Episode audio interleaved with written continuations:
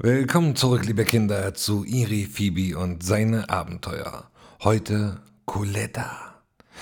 Als Coletta müde, aber gut gelaunt Richtung La Donfumée wanderte, überlegte sie sich unterwegs, ob an den Geschichten vom Bauern Jost und seinen Freunden tatsächlich etwas Wahres dran sein konnte.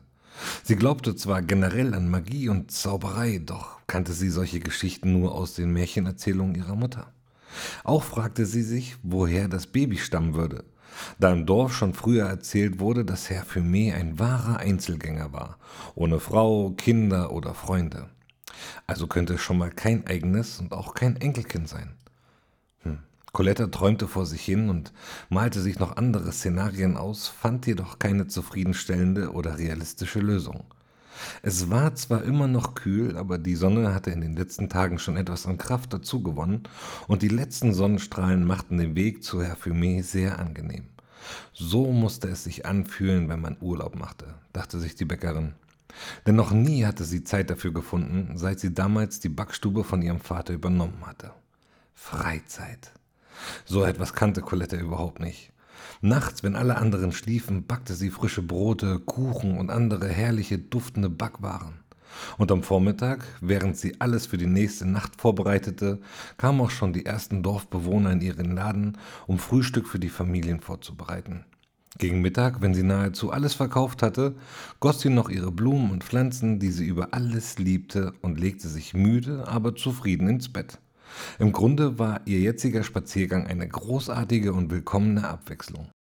Da Coletta so tief in ihren Gedanken vertieft war, hatte sie gar nicht mitbekommen, dass jemand sie heimlich verfolgte. In einigen Metern Entfernung schlich ihr leise und unauffällig eine Gruppe von Männern hinterher. Es waren Jost und seine Freunde. Sie wollten und konnten die Abstimmung nicht akzeptieren.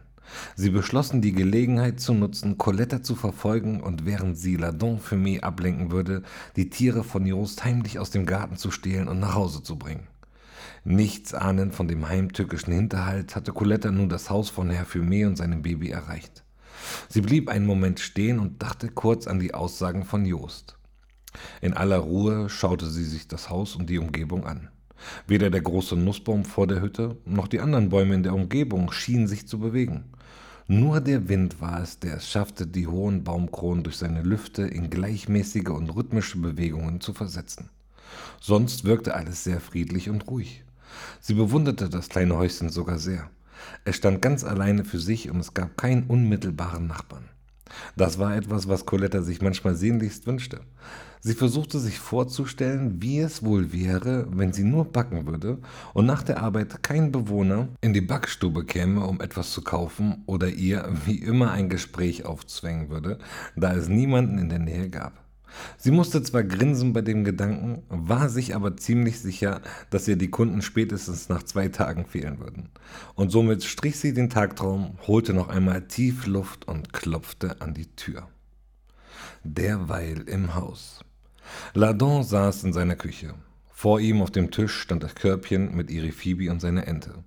Die beiden schliefen schon wieder seelenruhig, während er verzweifelt überlegte, wo er endlich auf die Schnelle etwas Essbares auftreiben konnte, als es plötzlich an der Tür klopfte. Ladon erschrak sich so sehr, dass er mit dem Knie gegen die Tischkante stieß und einen kurzen, gequälten Schrei von sich gab. Iris Phoebes Körbchen wackelte kurz, aber dies schien seinen Schlaf nicht weiter zu stören. Scheinbar war die Ziegenmilch sehr sättigend, dass Papa Ladon kurz darüber nachdachte, die nächste Portion Milch mit Irifibi zu teilen. Sein Herz schlug wieder doppelt so schnell, als er das Klopfen vernahm, und er wäre am liebsten unter dem Tisch verschwunden, um sich zu verstecken. Doch sein Hunger war viel zu groß, als hätte er es aushalten können. Deshalb schlich er sich robbend, noch immer schmerzerfüllt über den Fußboden in seinen Raum des Vorrates und äugte aus dem kleinen Fenster. Was er dort sah, übertraf jedoch alle seine Vorstellungen. Vor der Tür stand nicht wie erwartet eine Gruppe voller bösartiger Männer, die ihn nun mit aller Gewalt aus dem Haus schaffen würden, sondern eine Frau. Noch dazu eine wunderschöne Frau. Ladon kniff sich in den Arm. Er rechnete fest damit, dass er vor lauter Hunger halluzinieren würde. Er spürte den stechenden Schmerz zusätzlich zu seinem Knie, aber die Frau stand immer noch da. Vielleicht war es ein Trick, dachte Lennon und überlegte, ob nicht vielleicht hinter den Bäumen die Männer versteckt waren und die hübsche Frau nur als Vorwand an die Tür geschickt hatten. Und sobald er ihr öffnen würde, sie hervorsprang und ihn sich schnappten. Doch darauf hatte er nach diesen ganzen Strapazen überhaupt keine Lust. Also wartete er und beobachtete die Frau und den Wald im Hintergrund weiter. Er konnte nichts Auffälliges erkennen. Alles war ruhig und es gab keinerlei fremde Bewegungen im Wald. Als sie sich dann nach zwei weiteren vergeblichen Klopfen umdrehte, um zu gehen, sprang Lardon aus seiner Deckung und hechtete nach zur Haustür. Etwas ruppiger als gewollt riss er die Haustür auf und fragte die Frau, was sie bei ihm zu suchen hätte. Er guckte grimmig und genervt, denn er war auf alles gefasst. Doch Coletta drehte sich zu ihm um, grinste über beide Ohren und stellte sich ihm vor. Lardon hatte nicht mit so einem bezaubernden Lächeln gerechnet und entschuldigte sich verlegen bei Coletta. Nervös stellte er sich ebenfalls vor und fragte sie, was denn eine so hübsche Frau von einem alten Dichter wie ihm wolle. Da erzählte sie ihm vom Bauer Jost und seinen einberufenen Versammlungen und bat Lardon darum, eintreten zu dürfen, um ihn in aller Ruhe und bei etwas Wärme über alles zu berichten. Grinsend ließ Papa Lardon Coletta ins Haus und entschuldigte sich schon im Voraus für sein Chaos. Er erklärte ihr, dass es nicht immer so aussehen würde und hoffte insgeheim, dass es sie nicht weiter störte. Und das tat es nicht. Im Gegenteil, ihr schien sein Haus zu gefallen, denn sie sah sich neugierig um und er sah erfreut keine Bedenken ihrerseits. Was Coletta jedoch bemerkte war, dass Ladon keine grünen Pflanzen besaß, außer einen verschimmelten Kaktus, der kopfüber aus dem Topf hing. Dann sah sie Irifibi und seine Ente. Coletta freute sich so sehr und klatschte in die Hände, dass Irifibi sofort die Augen aufriss und als er sie sah, breit grinste. Coletta bat Ladon darum, den Jungen in den Arm nehmen zu dürfen und hielt ihm die Tasche entgegen. Er erlaubte ihr natürlich, den Kleinen zu holen und nahm die Tasche an sich. Und während die beiden miteinander beschäftigt waren und zusammen lachten, sah Ladon zu Colettas Tasche in seiner Hand. Er wunderte sich, warum sie so schwer war und entdeckte, dass sie voller gut riechender Backware war. Oh Gott, was zu essen! Coletta drückte ihre Phoebe an sich heran, drehte ein paar Runden im Kreis und fragte Ladon nach dem Namen des Kindes.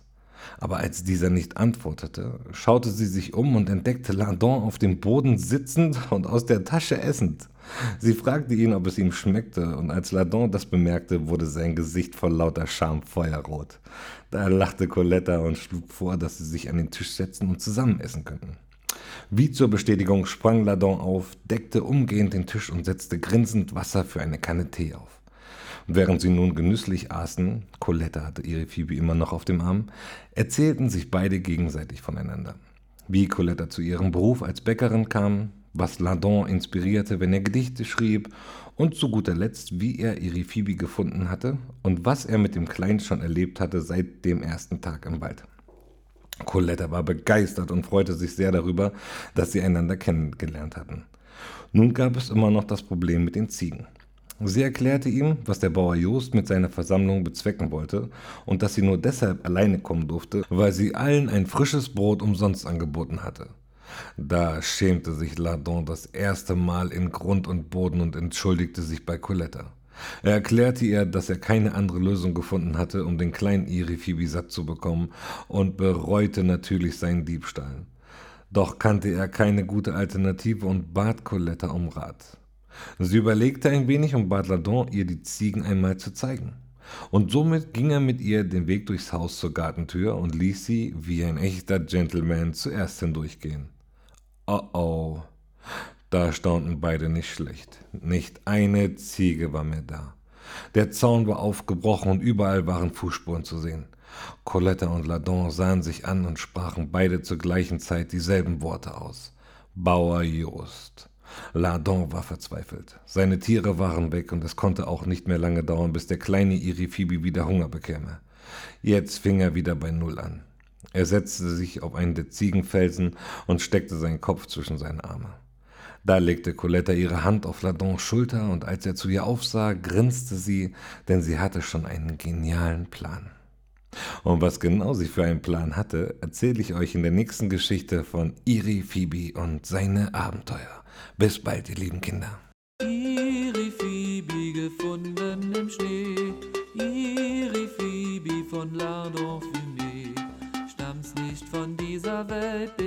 Dafür unser Held. Iri Phoebe, zeig uns deine.